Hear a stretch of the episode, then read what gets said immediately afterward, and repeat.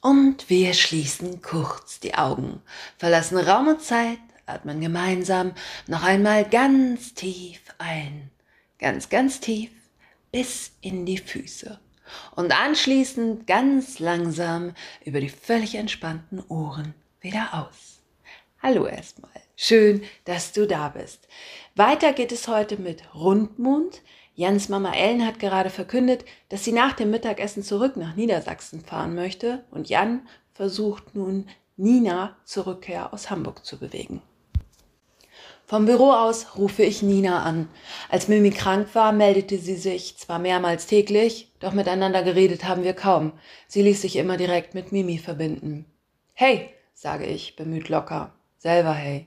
Nina, zwei Wochen sind um. Weißt du schon, wann du wiederkommst? Eine lange Pause, ehe Nina antwortet. Nein, ich weiß es nicht, Jan. Ich würde gerne noch bleiben. Hm. Wir brauchen dich hier, Nina.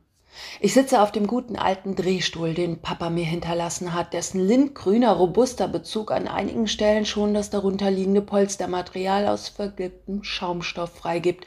Mein Blick wandert über den verdreckten Fußboden im Arbeitszimmer. Reist Ellen etwa ab? Ja, Mama reist heute ab. Und da brauchst du mich natürlich. Für Mimi. Wie das hier aussieht, durchfährt es mich. Den Teppich müsste man mal schamponieren, besser noch professionell reinigen lassen. Dringend, ehe Nina auf eine ihrer Ideen kommt und alles rausreißen will. Nina will immer alles rausreißen und neu machen. Bodenbelege wie dieser werden heute gar nicht mehr hergestellt. Der ist mit echter Wolle. Eine Schande, wie der aussieht. Da muss auch was passieren. Verdreh mir nicht das Wort im Mund. Wir brauchen dich hier, habe ich gesagt. Mama ist bloß eingesprungen. Aber wir brauchen dich, Nina, sage ich und wische mit dem Ärmel Staub vom Schreibtisch. Nina weint. Nina, was ist denn los mit dir? Prüfend schaue ich ins Regal. Was für ein Chaos. Überall wirft Mimi ihre Spielsachen hin. Und was ist das da? Bitte? Ist es etwa? Ich schaue genauer. Das darf doch nicht wahr sein. Tatsächlich. Ein alter Lolly auf dem Ordner mit der Steuererklärung. Angewidert entsorge ich ihn. Ich weiß auch nicht. Ich bin sehr traurig seit unserem Streit. Du hast recht. Es gibt nichts, wofür ich brenne, schluchzt Nina mir ins Ohr. Ja, aber Mensch, Nina, das habe ich doch gar nicht so gemeint. Deshalb musst du doch jetzt nicht mehr traurig sein. Das ist doch schon über zwei Wochen her. Nina schluckt und weint lauter. Jan, ich muss mal an mich denken. Dann schneuzt sie sich, wie es scheint, direkt ins Telefon. Na klar, das kannst du ja. Aber hier, hm? Ich schaue mir herab. Der Strumpf hat ein Loch. Wenn es noch ein kleines bisschen größer wird, kann ich ihn wegwerfen, dass Mama so etwas beim Zusammenlegen der Wäsche nicht mehr sieht. Früher hätte sie ihn gestopft, statt ihn einfach in den Schrank zu legen. Nein, Jan, das kann ich eben nicht. Zu Hause renne ich von einem Termin und von einem Job zum nächsten. Ich putze, wasche, räume auf, kaufe ein, koche Essen, kümmere mich um Mimi und falle abends todmüde ins Bett, um am nächsten Tag erneut zu funktionieren. Du kommst also nicht zurück. Nein, ich komme nicht zurück, Jan Petersen. Danke, dass es dich interessiert, wie es mir geht. Scheppert laut und vernehmlich in meinem rechten Ohr. Ich nehme an, dass Nina ihr Handy wütend irgendwo hingeworfen und im Vorhinein vergessen hat aufzulegen. Also die kommt so schnell nicht zurück. So viel ist klar. Nur dass sie immer so wütend werden muss. Wann hat sie mich denn das letzte Mal gefragt, wie es mir geht? Wegen sowas mache ich auch kein Fass auf. Und alles geklärt? Will Mama wissen, während ich im Flur stehend meine Schuhe anziehe. Ja, alles geklärt, entfährt es mir pampig. Kommt also nicht zurück, die Madame. Nee, kommt nicht zurück.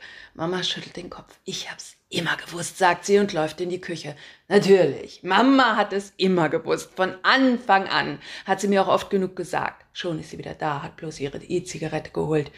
Ich wollte dazu eigentlich gar nichts mehr sagen, Jan, sagt sie und holt tief Luft. So tief, dass ich weiß, ich kann die Schuhe ruhig nochmal ausziehen. Aber ich will nicht. Du weißt, ich mische mich grundsätzlich nicht in deine Angelegenheiten, aber ich habe das von Anfang an kommen sehen, Jan, sagt Mama und verreibt mit dem Küchenhandtuch den Dreck auf ihren acht Dioptrien schweren Brillengläsern. Glasklar habe ich es gesehen, Junge. Diese Person passt nicht zu dir. Nun lässt sie dich mit dem Kind sitzen und amüsiert sich in Hamburg. Die Rosa. Mama setzt ihre Brille auf und bekommt einen Blick wie Mimi, wenn man ihr sagt, dass es Milchreis mit frischem Apfelkompott zum Mittag gibt. Die war ein gescheites Mädchen. Die hättest du dir nehmen sollen. Dann hätten wir den ganzen Ärger nicht. Ja, Mama. Ich muss jetzt los. Mimi wartet schon, sage ich und scharre mit den Füßen am Boden vor der Tür. Das hörst du nicht so gerne, hm? Doch, doch, natürlich. Aber Mimi wartet wirklich. Ja dann? Mama winkt mit dem Küchentuch. Ich darf gehen. Wenige Minuten nach dem Mittagessen nehmen wir schweren Herzens Abschied. Mama sitzt hinterm Lenkrad ihres Twingos. Sie ist angeschnallt und startklar. Mit Schwung pfeffert sie das E-Zigaretten-Etui ins Handschuhfach und zündet sich im luftdicht verschlossenen Kleinwagen die erste Kippe seit Tagen an. Ich sehe, wie sie mehrfach hintereinander daran zieht und aufatmet. Dann sehe ich nichts mehr. Mama ist im Nebel verschwunden. Ich selbst stehe mit langem Zahn und Mimi auf dem Arm am Straßenrand. Nach dem neunten tiefen Zug, ich kenne ihre Inhalationsfrequenz und habe im Geiste mitgezählt, ist nur ein mini kleiner Streifen über dem Zigarettenfilter übrig. Mama kurbelt die Scheibe einen Spalt breit herunter und schnippt ihn hinaus.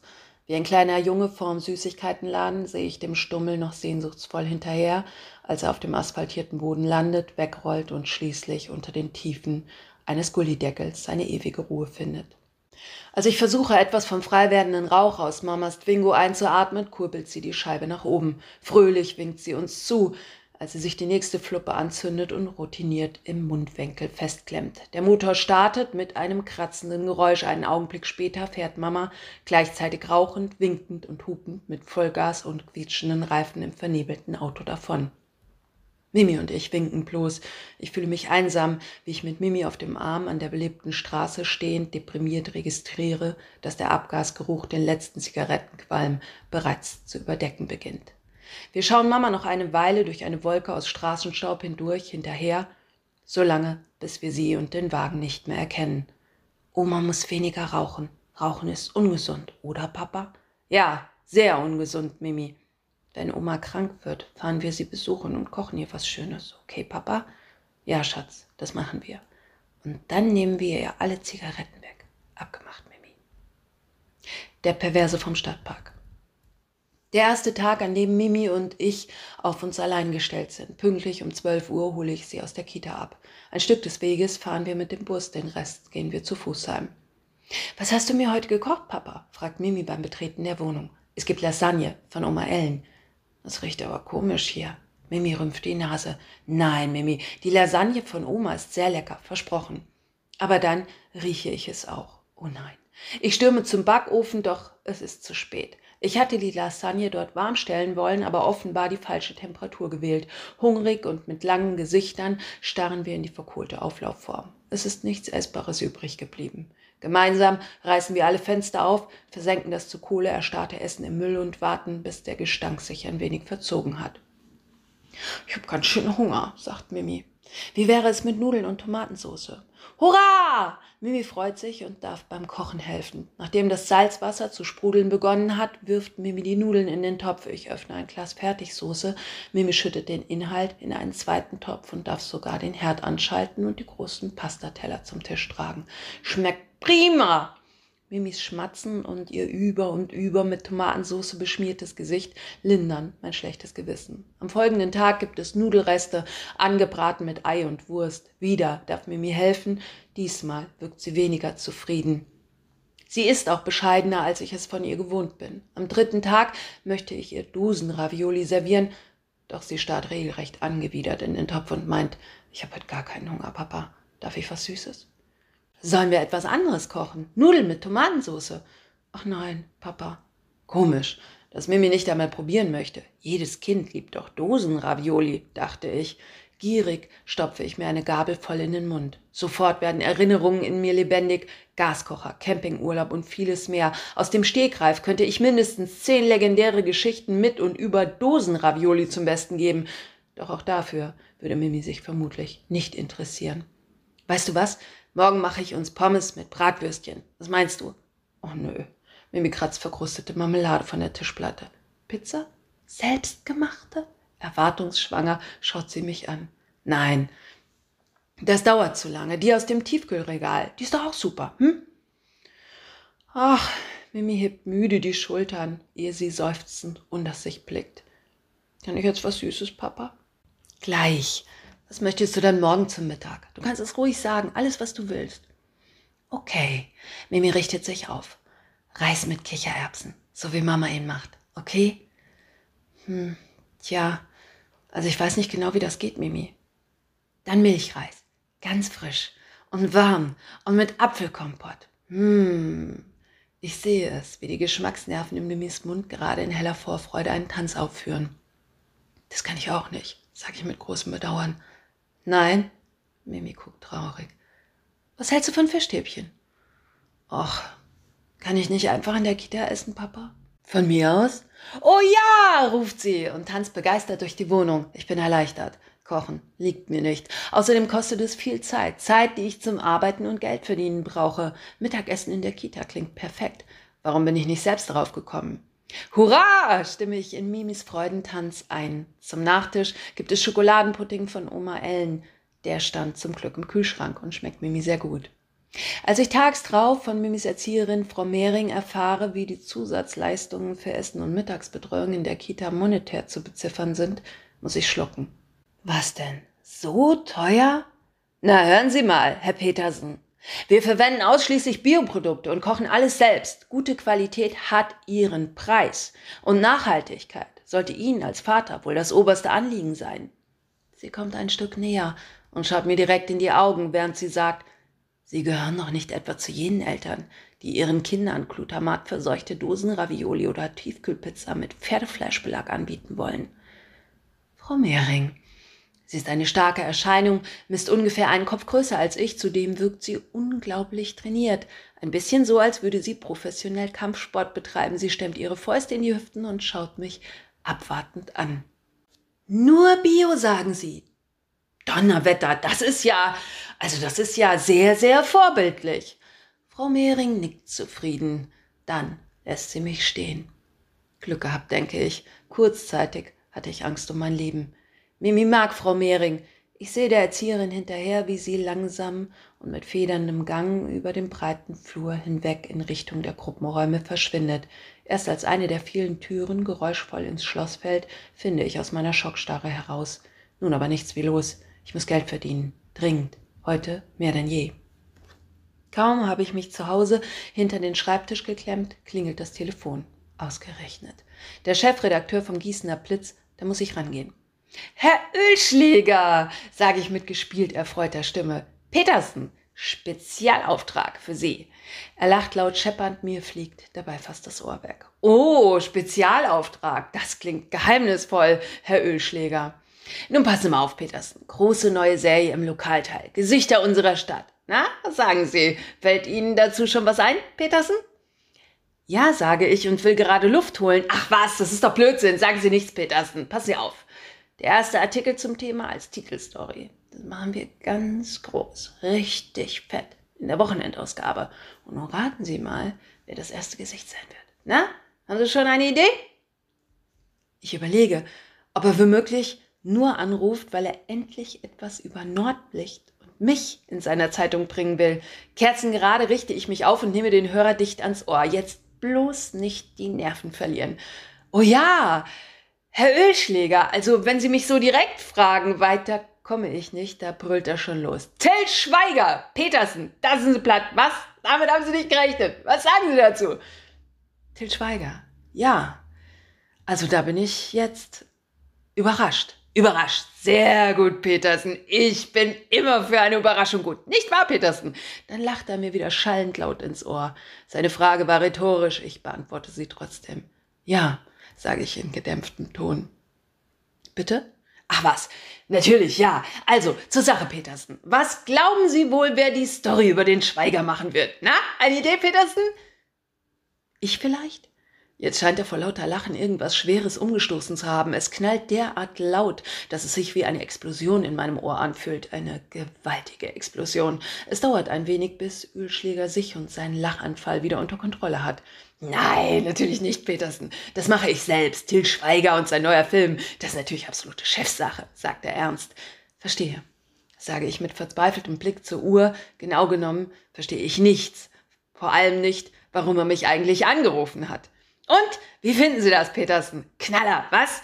Ach so, denke ich. Deshalb, er braucht Applaus. Na gut. Ja, super. Knaller, Herr Ölschläger. Sie sind ein alter Fuchs. Ein Riesending mit dem Schweiger. Hammer. Hm, wow. Woher nehmen Sie nur Ihre genialen Ideen, Herr Ölschläger.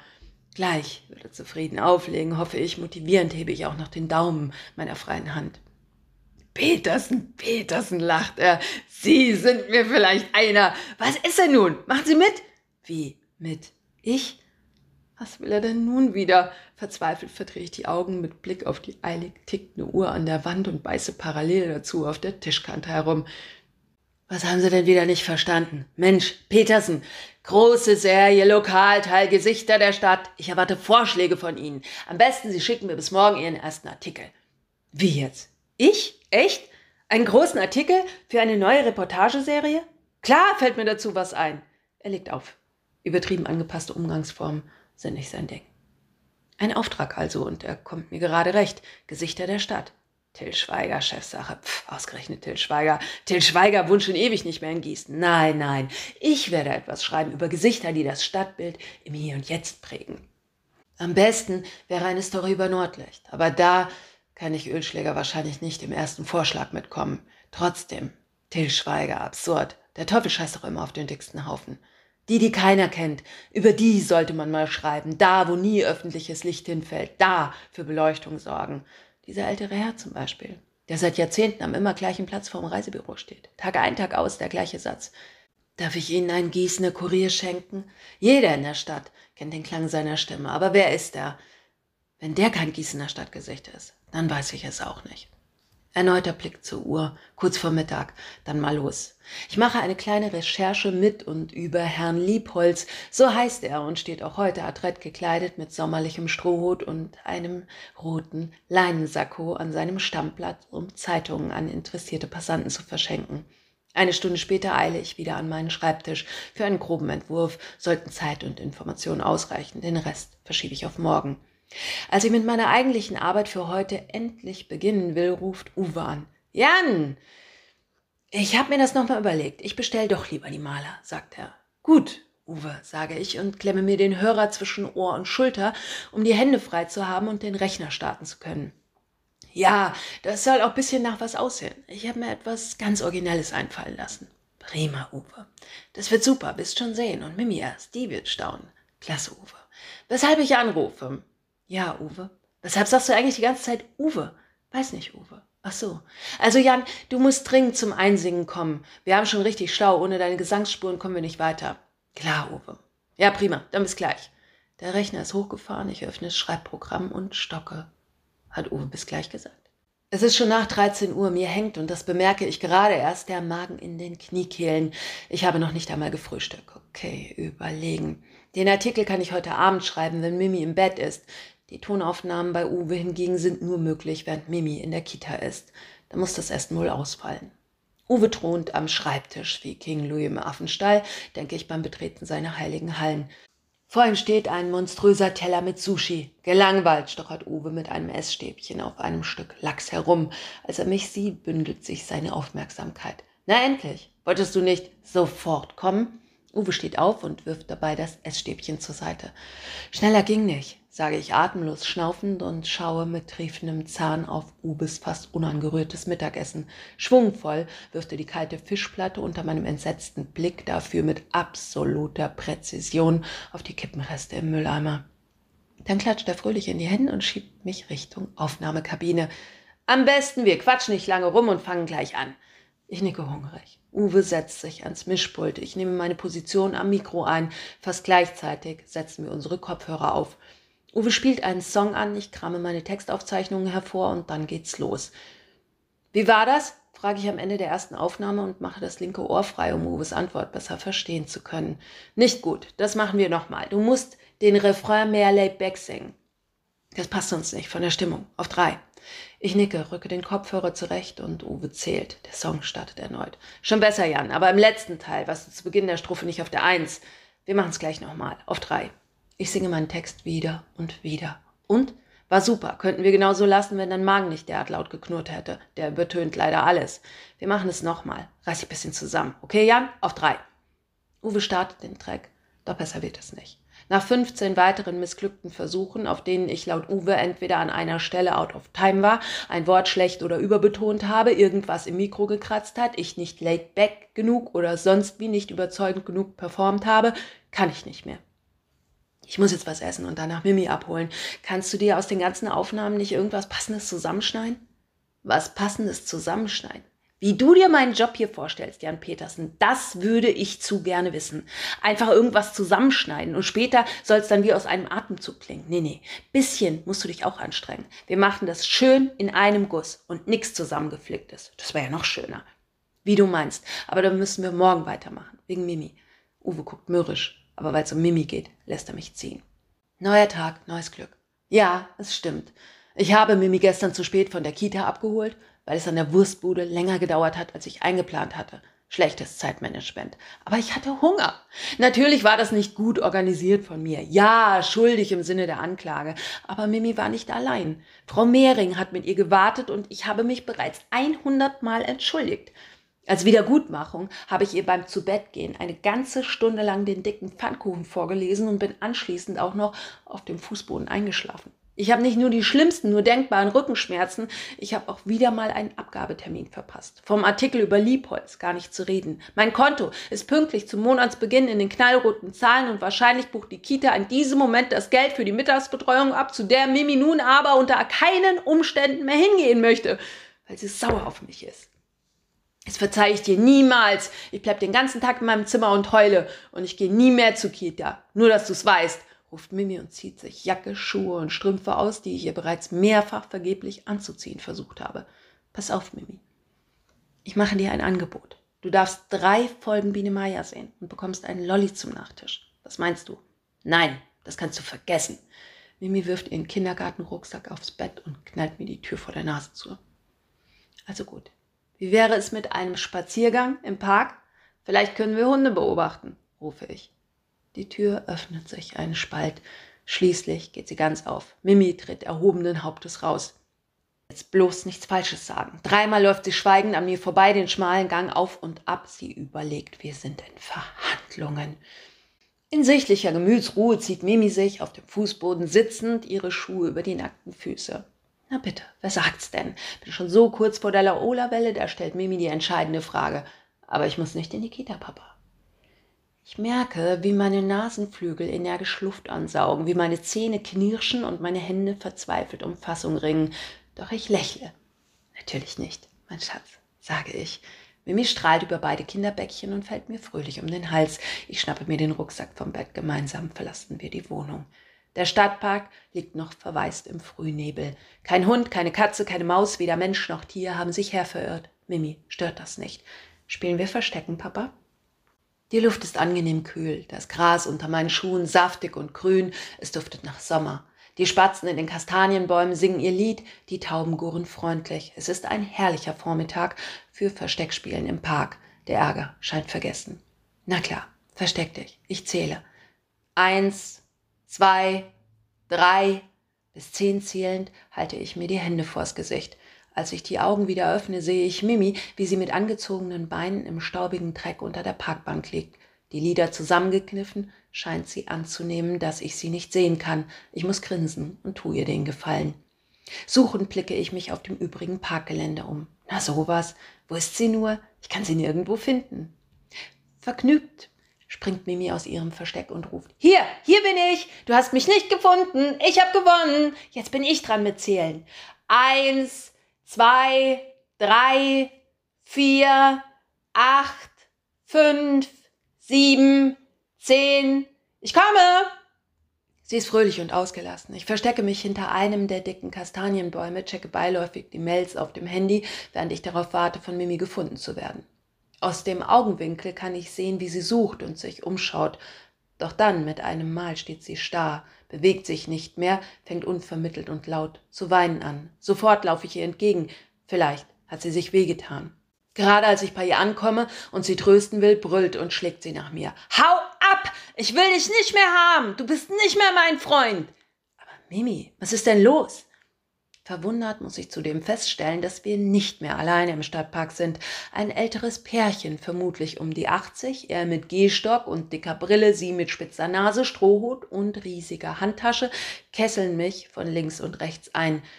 Beide blicken finster und wirken bedrohlich wild entschlossen. Sie Schwein! Lassen Sie das Kind in Ruhe! schreit er mir zu. Aber ich bin doch ihr! Beschwichtigend hebe ich beide Arme. Sie sind nicht mehr Ihr Freund, Sie Perverser. Haben Sie die Kleine nicht verstanden?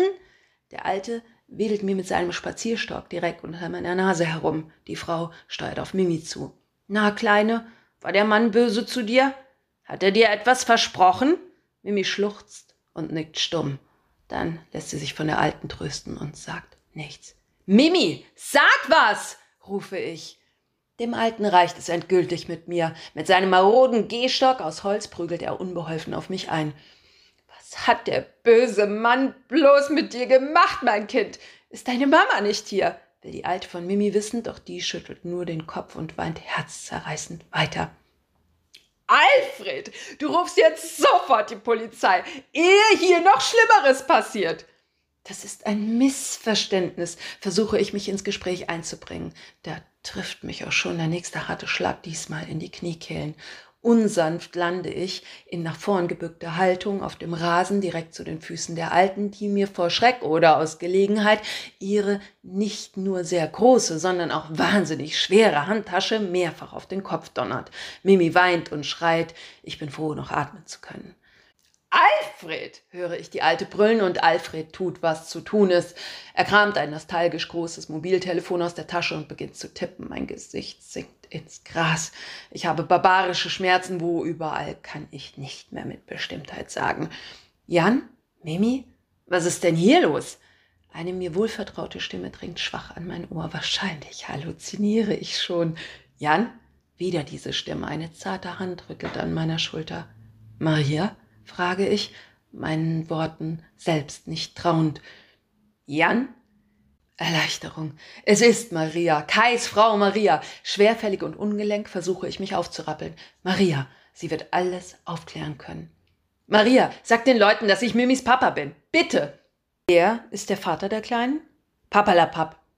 Wer sind Sie denn überhaupt? Ruft Alfred mit prüfendem Blick zu Maria und sein Ton wirkt bereits unsicher. Irritiert lässt er das Handy in der Hand sinken. Mimi reißt sich von der Alten los und springt in Marias Arme. Sind Sie etwa die Mutter? fragt Alfred. Die Antwort nicht abwartend, stemmt er den Gehstock als Zeichen des Rückzugs in die Luft. Mit strenger Miene taxiert er nun seine Frau. Lydia, ich habe dir gleich gesagt, du guckst mir zu viel von diesen Krimis. Damit ist jetzt Schluss. Ein für allemal. Aber Alfred, es sah doch alles nach einem richtigen Verbrechen aus. Lydia wirkt kurz zerknirscht, dann packt Alfred sie am Arm. Zusammen und eiligen Schrittes verlässt das streitende Ermittlerpärchen den Park in Richtung Innenstadt.